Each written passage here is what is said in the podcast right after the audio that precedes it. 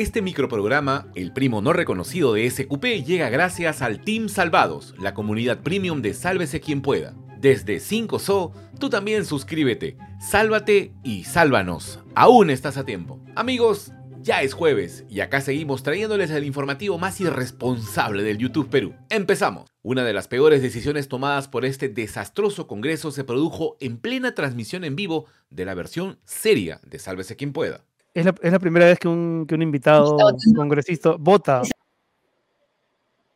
En contra. En contra. Así es, amigos. Oficialmente hemos retrocedido en la reforma educativa.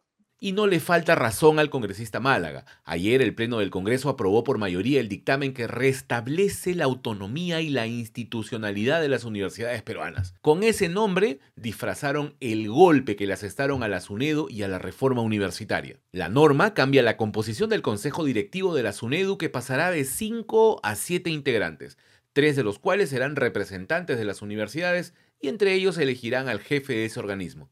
Esto, sin duda, afectará la independencia de la SUNEDU. Sin duda va contra el corazón de la reforma universitaria, ¿no? Y que consistía en una organización que había sido diseñada para poder tomar decisiones de manera independiente y siempre orientadas a eh, la finalidad de garantizar eh, el derecho de los estudiantes a una educación universitaria de calidad. ¿Qué pasará ahora con la SUNEDU y qué consecuencias traerá la aprobación de esta contrarreforma? Tendría que darse esos procesos de elección de, de, esos nuevos miembros del Consejo Directivo y los actuales elegidos por concurso público, profesionales de primer nivel y que han acompañado a distintas gestiones, eh, tendrían que salir, ¿no? Entonces eso va a tener un impacto importante en, eh, en la institución. ¿Quiénes pierden y quiénes ganan con esa decisión? Pierde el país, ¿no? Porque la reforma universitaria era una de las pocas eh, iniciativas vinculadas al cumplimiento de un derecho que habían avanzado en el país, ¿no? Y que eran un modelo para distintos países de América Latina, ¿no? Eh, en ese sentido, perdemos, ¿no? Perdemos, perdemos todos, ¿no? Y sobre todo los, los jóvenes eh, que quieren encontrar una universidad cada vez de mejor calidad eh, y ganan aquellas personas que, que, no les importa, digamos, la destrucción de estas instituciones, sea por razones económicas, ¿no? porque algunos quieren seguir lucrando, como lo hicieron durante muchos años, con eh, las aspiraciones de los jóvenes. Los ataques a la reforma universitaria comenzaron en el 2016. Desde entonces, ¿cuáles han sido los argumentos contra la SUNEDU? Empezaron, digamos, con una eh, agresividad muy fuerte cuando lo censuraron al ministro Jaime Saavedra y luego han buscado seguir eh, buscando cambiar la ley universitaria, no lo lograban, ¿no? Interpelaron a otro ministro y, y empezaron a construir narrativas llenas de mentiras, ¿no? Han mentido muchísimo. ¿No? En SUNEDU no han habido consultorías, como se dice, en SUNEDU no ha habido corrupción, SUNEDU no ha privilegiado a las universidades privadas, al contrario, eh, ahora hay un porcentaje similar de universidades privadas y públicas. SUNEDU no ha vulnerado la autonomía, ¿no? Según lo que dicen las propias universidades decentes públicas del país y privadas decentes del país. Entonces, eh, una serie de engaños para consumar lo que venían buscando desde el 2016, ¿no? Efectivamente, el ataque a la SUNEDU no es reciente, todo empezó en el gobierno de PPK, cuando el Fujimorismo dominaba el Congreso. Parlamentarios como Cecilia Chacón maltrataron gratuitamente al entonces ministro de Educación Jaime Saavedra. Han pasado seis años y el Fujimorismo sigue teniendo pesadillas con Jaime Saavedra, quien ahora trabaja para el Banco Mundial.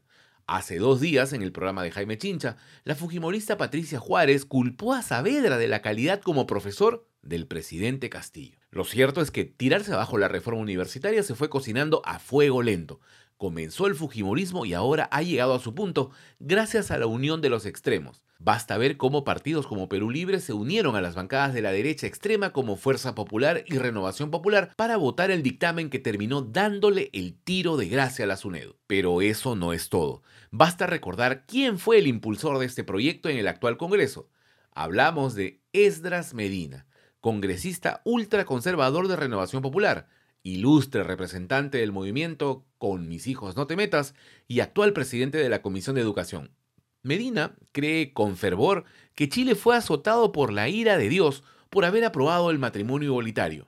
En el país de Chile, este, ellos este, legalizaron el matrimonio gay hace un año atrás. Eh, legalizaron aún la ideología de género, aprobaron la ideología de género, va contra lo natural. ¿Y qué le ha pasado a Chile? Y tuvo un terremoto. Resulta alarmante que la educación de nuestro país haya caído en las manos de personas como esta. Primer acto. Sale el reportaje que probaría plagio en tesis del presidente Castillo de su esposa. Segundo acto. A través de un comunicado de Palacio se niegan las acusaciones. Aseguran que el documento que salió en el reportaje no es el original y acusan al periodismo de prácticas oscuras de los 90. Tercer acto. Universidad confirma que entregó a Panorama la tesis original del presidente y anuncia investigación. ¿Cómo se llama la obra? No es plagio, es copia volumen 2. Alejandro Salas, ministro de Cultura que últimamente se ha convertido en vocero oficial del presidente, trató de explicar la situación. Está negándolo y por supuesto y por supuesto que el por qué lo va a establecer dentro del derecho de defensa que él va a tener dentro de un procedimiento administrativo que seguramente la universidad, la, universidad lo va a emplazar. Por parte de la Universidad César Vallejo, el vicerrector académico Heraclio Campaña dijo en octavo mandamiento que en el 2012 no se usaba el software Turnitin o sea, ¿en esa época confiaban en los estudiantes? El Jurado Nacional de Elecciones y la OMPE rechazaron la ley aprobada por el Congreso para ampliar el plazo de inscripción de candidatos para las elecciones internas. Con miles de planillas y las cédulas ya impresas, es absurdo cambiar las reglas en este momento del proceso, sobre todo porque la inscripción de precandidaturas venció el 11 de abril. ¿Qué quiere el Congreso con la aprobación de esa ley? Poner nuevos candidatos, bajarse candidatos, es decir, romper el sistema y la ley electoral. Ahora el Ejecutivo tiene en sus manos observar o promulgar este nuevo absurdo que sale desde el Congreso.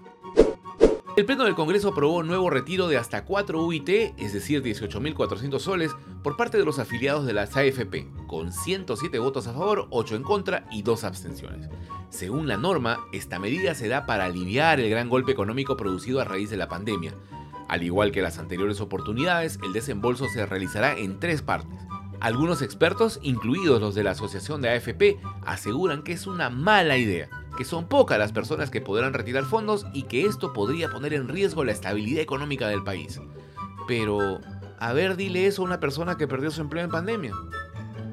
Listo, se acabó. Hasta mañana. Si te gustó, dale like, comparte el enlace con todos tus contactos, suscríbete y activa la campanita. Y si estás en modo kamikaze, únete al Team Salvados desde 5 soles. Nos vemos. Chau, chau, chau, chau, chau. Chau.